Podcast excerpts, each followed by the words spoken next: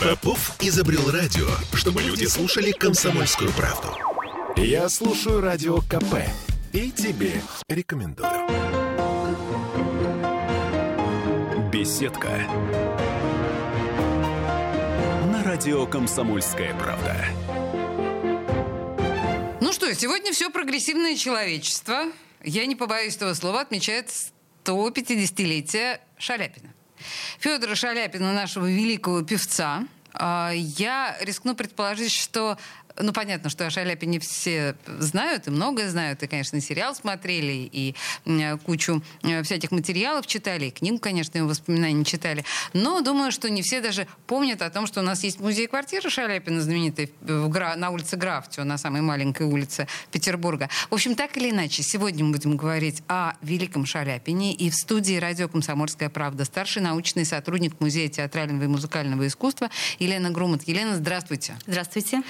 Слушайте, ну, а мы, конечно, понятно, что сейчас будем очень много говорить об этой невероятной личности, но а, город вообще как-то отмечает 150-летие? Я сразу скажу, прежде чем вы начнете говорить, что на днях, ну или недели две назад, не помню уже, а, Банк России выпустил новую памятную монету а, в честь Шаляпина, чтобы вы понимали, 2 рубля. 2 рубля целых. А потом поговорим, кстати, о доходах Шаляпина, что тоже интересно. Да, э, как город отмечает? Город отмечает Днем Шаляпина. Угу. Многие организации э, придумали различные интересные мероприятия. Вот, например, в нашем музее, в Шереметьевском дворце, музее музыки, будет интересное событие. Э, в Музее музыки сейчас находится Виктрола. Это граммофон, подаренный Шаляпину э, на десятилетие его сотрудничества с фирмой «Граммофон», звукозаписывающей фирмой. А вы знаете, что он был пионером звукозаписи, один из первых артистов, которых записывали на пластинки и продавали, и э, они, естественно, были очень популярны эти пластинки. И в, этот день, 13 февраля, Виктрола наша зазвучит. Зазвучат оригинальные пластинки, мы ее откроем, мы ее покажем, и можно будет э, послушать Э, живой голос этого замечательного прибора. Слушайте, вообще на самом деле, конечно, удивительно, и голос Шаляпина до нас дошел благодаря именно его этим замечательным грамм-записям. Мы еще в нашей программе сегодня по чуть-чуть, да, отрывочки послушаем, конечно, Шаляпина. А Виктрола это что? Почему это не просто граммофон, какой-то особенный граммофон? Граммофон, да. Это фирма да. такая Виктрола или что да, это? Да, это граммофон, причем это художественное произведение. Он выполнен. А. Да, он выполнен э, в очень красивой технике, напоминает предметы стиля рококо. Угу. Поэтому мы приглашаем Ох. гостей в Шереметьевский дворец полюбоваться замечательной Виктролой и росписями на ней, и послушать, конечно, оригинальные записи. Э, я напоминаю, что Шереметьевский дворец — это как раз вот тот самый дворец на Фонтанке, и там проходят великолепные совершенно иногда музыкальные события. И это вообще захватывающий музей. Но честь дня рождения Шаляпина сам Бог велел э, туда зайти. Хорошо. А что-то еще? Может быть, из событий в городской жизни, посвященных Шаляпину, стоит отметить? Я знаю, что, кстати говоря, в Маринке тоже недавно был большой гала-концерт и, и, и, и по-моему, мюзик-холл что-то такое готовит. Да, совершенно верно. Вы же знаете, что мюзик-холл э, переименован в театр имени Федора Шаляпина. Ох, вот да. Про это да, я забыла, да. Да, это замечательное событие, я очень рада этому. И, э, конечно же, они готовят к юбилею певца серию концертов и много различных мероприятий. И речь идет еще и об открытии памятника Федору Ивановичу в Александровском саду, где сейчас закладной камень только находится. Пока... Скульптор уже выбран? Э, пока нет. нет. Пока, к сожалению, нет. Уже очень много лет идет работа над тем, чтобы памятник поставить, но, к сожалению, пока, пока это не реализовано.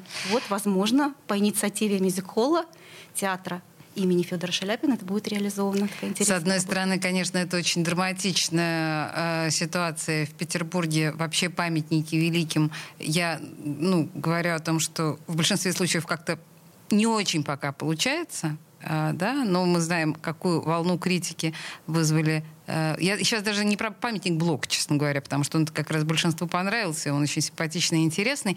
А, ну, в принципе, про памятники разных наших замечательных людей как-то пока не очень выходит. Будем надеяться, что Шаляпину повезет в этом смысле. Что касается мюзик-холла, петербургский сноб на этом месте у меня внутренний мой петербургский сноб поправил пенсне и э, захотел ска- сказать что-нибудь типа «Фи, ну мюзик-холл, это же такой легкий жанр, а Шаляпин — это такая огромная величина в оперном искусстве. Почему мюзик-холл? Почему даже, может быть, не малый оперный театр?» Ну, напрасно, напрасно. Напрасно, напрасно я, да? совершенно. Снаблю. Да, да, да, напрасно да, потому снаблю. что Шаляпин выступал в мюзик-холле. Угу. Тогда это был Народный дом. Он очень любил этот зал. И вы знаете, собственно, попал он туда, это такая довольно грустная была история, потому что э, в Мариинском театре ну, не складывалось у него. Вот как-то с самого начала не складывалось. И в начале карьеры, когда ему пришлось уйти к Саве Мамонтову, Угу.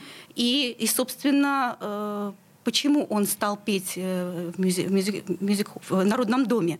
Э, потому что, как он считал и писал впоследствии в воспоминаниях, его чуть ли не выгнали оттуда. Из Мариинки? Да, совершенно верно, потому что э, вот уже в последние годы работы в Мариинском театре это был уже состоявшийся художник, и он выступал не только как певец, но и как режиссер. Мгм.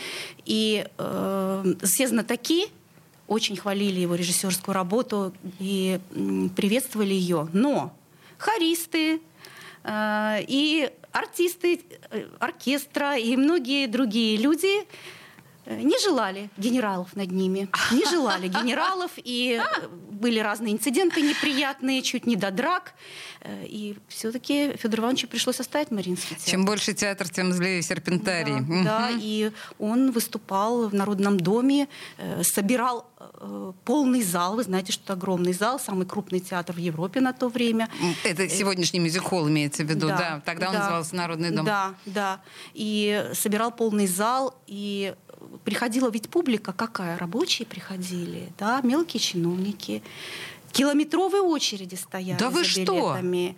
Люди вещи продавали, чтобы купить билет на, на концерт Шаляпина, потому что о, это- его выступление становилось для этих людей огромным событием в их жизни. Слушайте, я помню, вы харизма? знаете, я помню какую-то такую очень яркую цитату из его мемуаров. Сейчас не помню, как называлась, называлась эта книга, но там была очень эм, художественно вырисована эта сцена, когда он говорил, что освобожденный пролетариат предпочтет в освобожденных садах и парках гулять с освобожденной прислугой и танцевать кадриль, нежели прийти слушать меня и, в общем, воспринимать серьезное искусство. Он как-то м, очень остро и емко это прокомментировал. Мне казалось, что, по идее, ну так народу-то совсем оперный голос Шаляпина не был интересен. Я ошибаюсь. был интересен, приходили люди и слушали. И кроме того, вы знаете, что 25 октября э, 1917 года, э, в тот самый знаменитый день, э, Шаляпин пел Дон, Дона Карлоса. А, Пел э, партию э, короля Филиппа. И в тот самый момент, когда шел спектакль, раздался выстрел крейсера «Аврора». Э, Артисты пытались разбежаться, публика тоже. Но в какой-то момент все поняли, что бежать э, непонятно куда, потому что неизвестно, куда могут упасть снаряды. Второй выстрел прозвучал.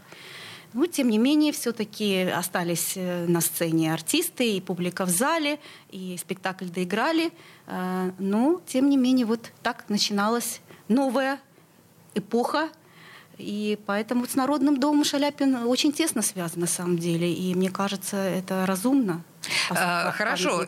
Сейчас на здесь. самом деле Елена Грумат э, расправилась достаточно мастерски с моим э, снобизмом и объяснила действительно все очень э, правильно и подробно, почему мюзик-холл становится ну, таким да, символом в городе м, имени Шаляпина. Но то, о чем вы говорите, вот э, тот же самый выстрел Авроры, там, да, не некоторые шероховатости в существовании Шаляпина в Мариинском театре нас с вами все равно подводит э, к истории взаимоотношений Шаляпина и революции. У меня до сих пор не сложилось ясного представления о том, то есть мы все понимаем, мы сейчас, кстати, послушаем обязательно Дубинушку в исполнении, мы все прекрасно понимаем, что он там где-то в каком-то ресторане, уж не помню, там на столе исполнял Дубинушку и собирал деньги для каких-то там очередных революционеров, но был ли он революционером? Он же такой барин, он же такой, в общем... Революцион- Революционером он, конечно же, не был. И э, вообще в политике он так активно не участвовал. Он приветствовал революцию э, на первом этапе и писал э, в письмах, мы знаем, что о том, что э, если все, все будет реализовано, все эти идеи будут реализованы культурно и грамотно, то, наверное, люди смогут жить лучше. Э, я прерву вас. На самом деле, э, просто на нас наступает реклама. Нам нужно успеть э, с вами послушать еще «Дубинушку». В студии радио «Комсомольская правда» старший научный сотрудник Музея театрального и музыкального искусства Елена Груман. Мы говорим о Шаляпине, Шаляпина революция. Вот сейчас наша микротема. Да? Кстати, он дружил с Горьким достаточно плотно да, долгое время. Верно. Мы вернемся буквально через три минуты. Не уходите никуда. И сейчас «Дубинушка» знаменитая.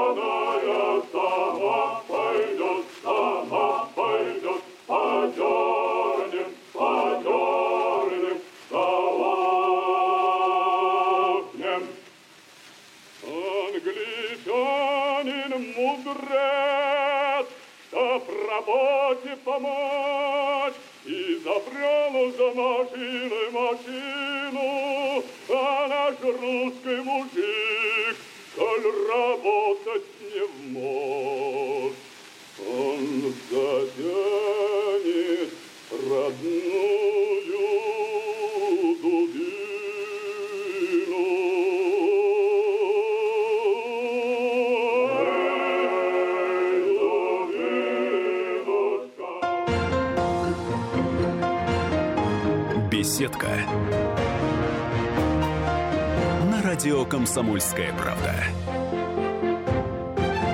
Я слушаю «Комсомольскую правду», потому что «Радио КП» — это корреспонденты в 400 городах России. От Южно-Сахалинска до Калининграда. Я слушаю «Радио КП» и тебе рекомендую. Беседка радио «Комсомольская правда». Город, страна, мир сегодня отмечают 150-летие Федора Шаляпина. И в связи с этим в студии радио «Комсомольская правда» старший научный сотрудник Музея театрального и музыкального искусства Елена Грумот. И мы говорим, конечно же, о личности Шаляпина. В предыдущей части мы остановились на взаимоотношениях Шаляпина и революции. Понятно, что там все было э, не все так однозначно, говоря сегодняшним языком, было у Шаляпина. В какой-то момент он сильно и глубоко дружил с Горьким. В какой-то момент он э, очень поддерживал пролетариат. Но что-то было не так во взаимоотношениях Шаляпина и революции. Или это тоже, в общем... Я помню, извините, да, что я, я, я помню еще какую-то вот цитату из Маяковского, в смысле четкой цитаты я не помню, но я помню точно, что Маяковский призывал снять барское э, пальто с Шаля, скинуть барское пальто с Шаляпина. И какой он народный артист. И э, Шаляпина лишили после этого звания народного артиста. Да, совершенно верно.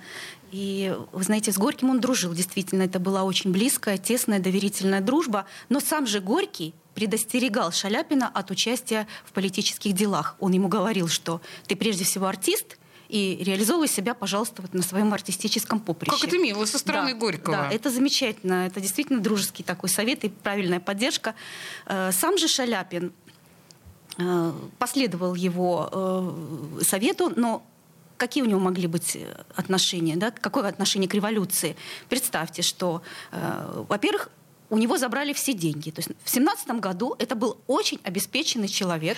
Я видела все по деньги документам, со счетов. Я видела документы, когда Шаляпину был вы, выписан гонорар за одно выступление в 1912 году в Мариинском театре. Полторы тысячи рублей. За абонементный да, концерт огромные 2000. деньги, да, Угу. огромные деньги по тем временам. Конфискован был автомобиль. У, Да. Э, Из московской квартиры э, изъят был сундучок с серебром, э, 200 бутылок вина, которые персонально Шаляпину э, дарили изготовители, на которых были даже этикетки, которые потом Шаляпин э, встречал эти э, бутылки где-то в кафе, покупал. О, О, это из Господи!» моей коллекции, еще раз заплачу таможенную пошлину за Кошмар них. какой. Да. Э, Картины были изъяты. И потом он видел эти картины в Европе на, э, на распродажах антикваров. Вот такая интересная была. Постоянно к, к нему приходили, требовали э, э, заплатить э, какие-то штрафы, баснословные суммы, которых он даже за всю свою жизнь не заработал. Постоянно требовали благотворительных взносов. Ну и потом жизнь в Петрограде становилась все труднее и труднее. Э, трудно было достать дрова, трудно было достать э, провизию, еду, и даже за концерты ему платили едой. Да, Нет, да. тут просто к вопросу о том, что вы говорите, что были бесконечные поборы Шаляпина. Да, ну, да. такая типично большевистская традиция пощипать барина, угу, да? Угу. Пощипать буржуя. Угу. Да. И вот представьте, что он с семьей, дети маленькие, полуголодные, они в квартире плюс шесть, потому что топить нечем. А детей у него было какое-то невозможное количество. Угу. Представляете, как он мог относиться к революции? Сложно. Сложно, да. сложно. Конечно, он искал любую возможность, чтобы уехать и жить в комфортных условиях. Э, эту возможность он в конце концов нашел, но давайте не забегать вперед. Я просто хотела еще сказать про его дружбу с Горьким. Ведь, э, наверное, их объединяло то, что они оба, ну, сейчас грубое слово скажу, но оно, наверное, подходит, новориши. Оба э, деревенские крестьянские дети, которые да. вышли ну, в буквальном смысле слова из грязи в князи.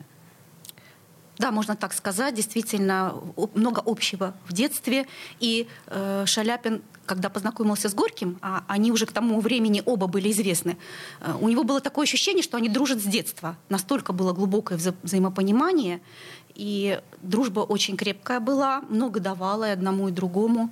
И э, у нас в конце э, нашего в нашем музее планируется э, выставка, где можно будет увидеть оружие, подаренное, э, коллекцию оружия, подаренного Горьким. Это какое? Это огнестрельное Это или разное, холодное? Разное. разное. Ага. И э, эту коллекцию собирал э, именно Горький и дарил Шаляпин. Это очень интересные экспонаты. Ничего так себе. что да, можно будет посмотреть. И, и очень много общего было в понимании жизни, в понимании искусства, э, в том, э, куда идти по жизни. Я понимаю, что у обоих, строго говоря, это понимание было не слишком стройным, скажем так, потому что были разброты шатания и в голове Горького, Горького, естественно, и в голове Шаляпина. Более того, я помню ужасную сцену, когда, господи, что же это был за спектакль, когда м- Горький после этого спектакля страшно э, оскорбился поступком Шаляпина, который на сцене прямо пал на колени перед государем-императором, который сидел в этот момент в императорской ложе. Там была на самом деле очень простая ситуация. На колени пала вся труппа, потому что просила зарплату увеличить, строго говоря, да, жалование да, сотрудникам только театра. Шаляпин не знал ничего об этой акции. А, он вот, упал вот вместе со всеми. Увидел, что все на сцене бухнулись на колени. Ну, что я как дурак буду стоять, да, и тоже бухнулся на колени. Он даже не понял, что происходит.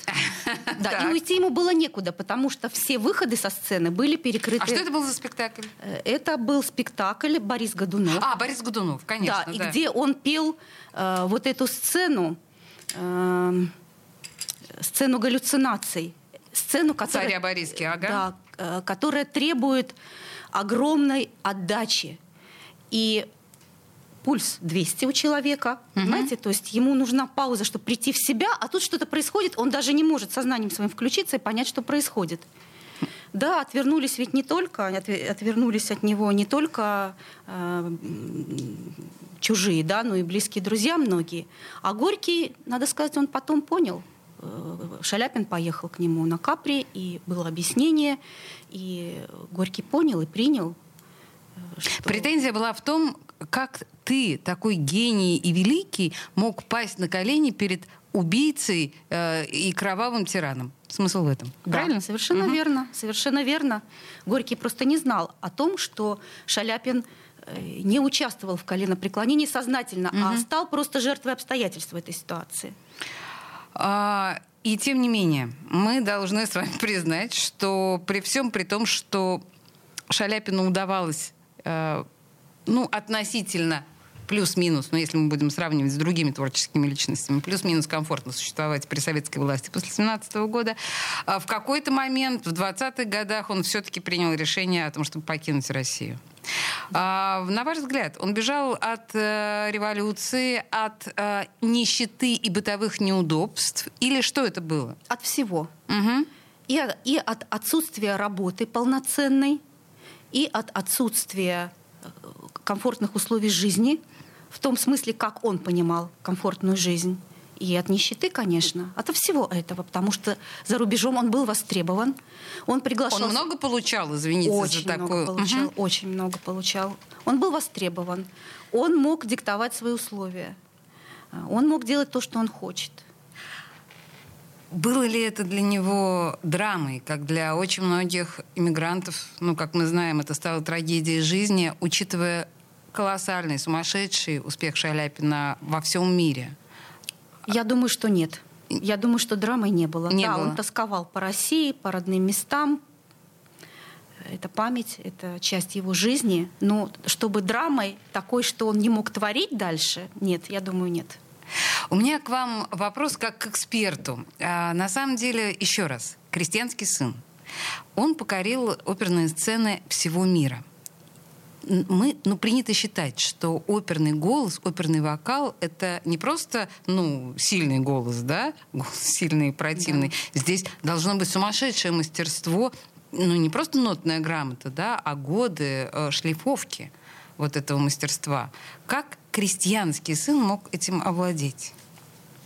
Гений. Гений. Просто вот так, он, да? Автодидакт, ведь он ведь не учился ни в консерватории. Вот, ни... вот, вот, да, вот, совершенно верно. И единственным его педагогом по вокалу был Дмитрий Усатов, у которого очень недолгое время Шаляпин брал уроки пения. И все.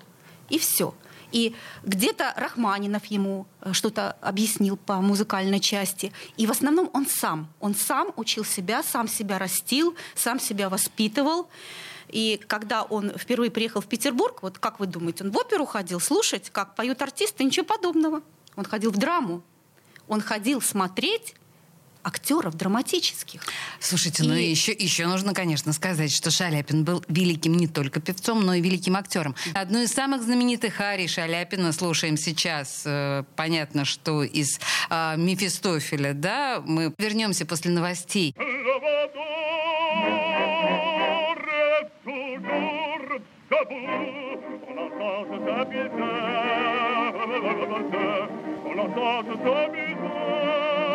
maluca, da l'ultimo la nostra mu. Le roi au bruit sombre des sécus, date d'une autour de son pied autour de son pied. Nous avons le monde, il va, il s'adonne con il va, con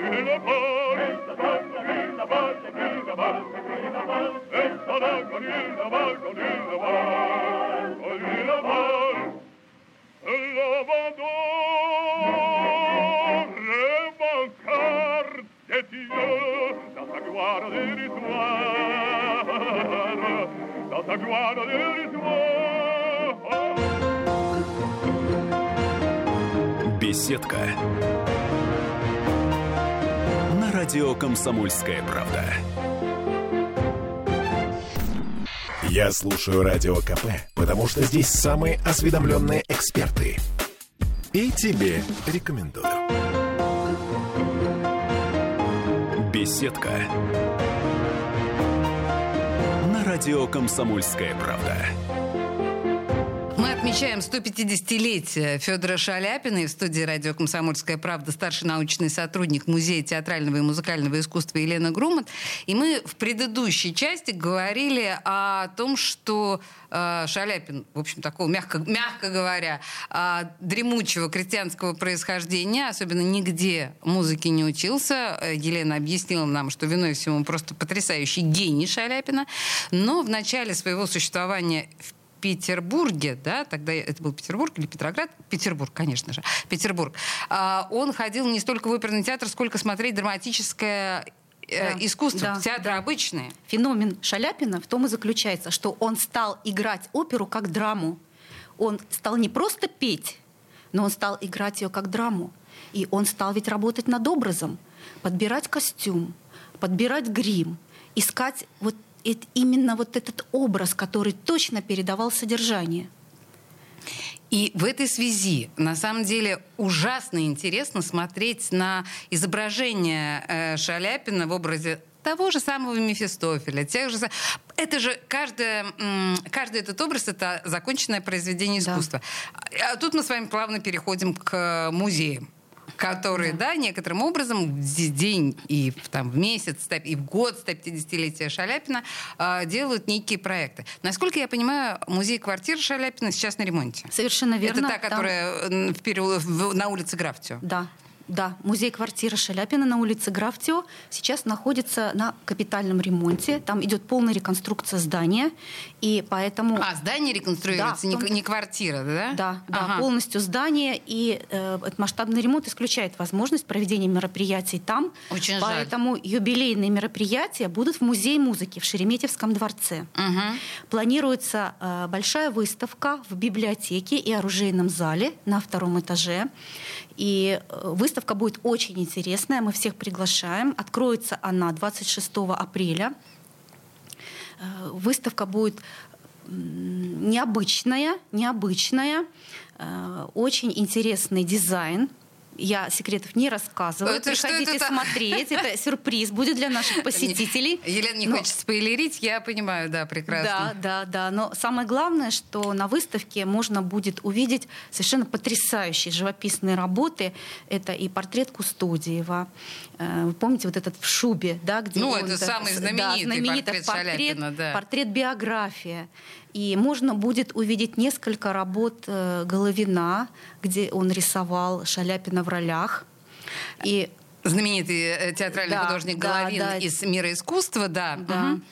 И также работы Бродского, Кустодиева, Левитана, очень интересная живописная коллекция будет представлена. Ну, интересно музеи. вообще, что Шаляпин со всеми вышеперечисленными вами художниками в той или иной степени дружил. Да? То есть он вошел да. в такую э, петербургскую тусовочку, угу. очень правильную петроградскую тусовочку, наверное, да? На тоже, тот, и московскую, и московскую тоже, да, конечно. Угу. Кстати, если Дружил. говорить о художниках, если я все правильно помню, его сын Борис же тоже достаточно да, интересный, верно. яркий художник. Да, да, очень интересный, яркий художник. И, и вот мы с вами... Федор Иванович же был тоже художник у нас. Он же рисовал, Точно. прекрасный рисовальщик был. И на выставке можно будет увидеть его рисунки гримов, э, шаржи интересные, его рисунки детям. Э, и кроме того, он же был еще и в скульптуре себя пробовал, еще и скульптором был. У него, кстати, есть же автопортрет Шаляпина, да, по-моему, да? да? Голова, и жену, вот где. Да, и жену. и жену свою он лепил.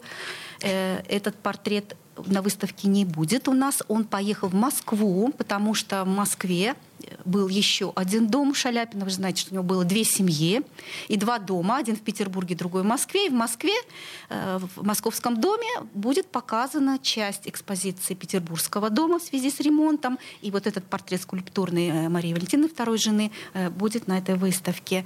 Ну и кроме того, Шаляпин ведь замечательный писатель был мемуарист. Да, я читала две, две, две книги, две книги, э, захватывающие просто, да, не оторваться. Читаешь легкий слог. Ну вот э, я на самом деле настоятельно всем рекомендую прочитать, по крайней мере, Маск Маска и душа. Маска и душа, да, вот это, эту книжку я прочитала в свое время когда-то. А, но а, интересно, я забыла, конечно, про то, что э, Шаляпин был замечательным художником, и вот оно откуда, вот это гримерное мастерство, конечно, которым он конечно. владел в совершенстве. Да. Еще этот человек рисовал действительно блестящие шаржи. И если посмотреть на его загримированные лица, я имею в виду, да, самого Шаляпина, то вот все понятно, с шаржами и с э, театральными образами.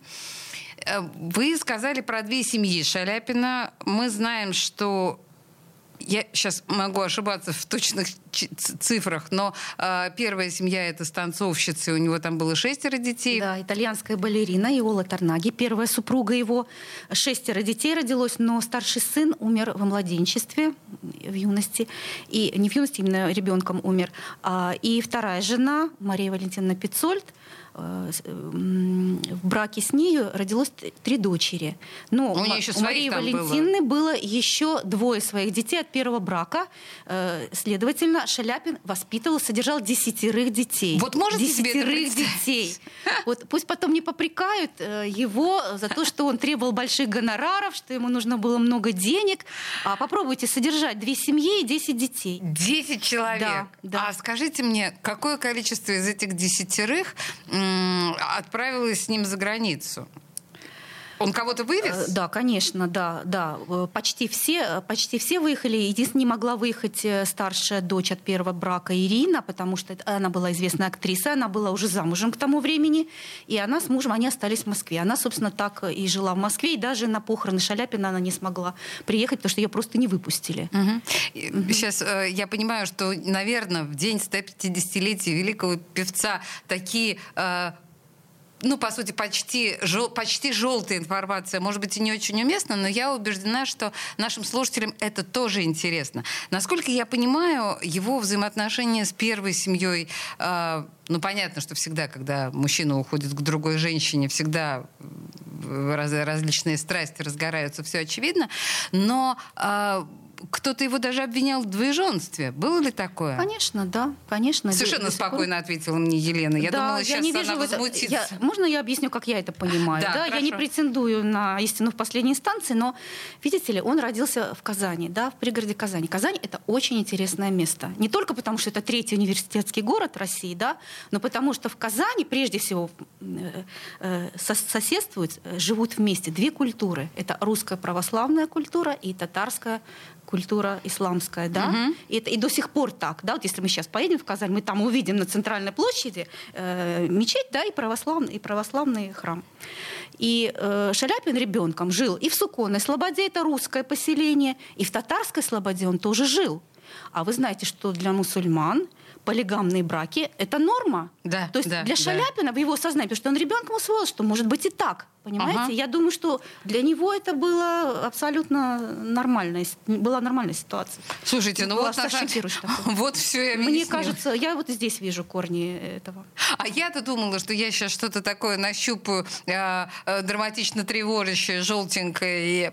Хорошо, да. Ведь очень, он заботился очень о всех своих детях объяснение. и содержал. Первая жена жила прекрасно, у нее был особняк, она ездила на курорты, была дача, для детей все делалось, и образование они получали, и все, все было, все было. О всех детях он заботился. И тогда у меня к вам еще один, может быть, не очень ловкий вопрос. Вы как специалист, видели ли вы эм, сериал про Шаляпина, ну какие-то вот фильмы, которые выпускались в последнее время про Шаляпина? Э, считаете ли вы их достойными? Получились ли эти образы Шаляпина? Вы знаете, я не смотрела а, эти вы, последние ну, фильмы. Ну, это вы себя нет, пощадили. Нет. Вы, да, да, правда. Вы знаете, с огромным удовольствием смотрела два фильма, в которых снимался сам Шаляпин. Это, это... «Дочь Пскова» так. и э, «Дон Кихот». «Дон Кихот» — это же да. немецкий фильм.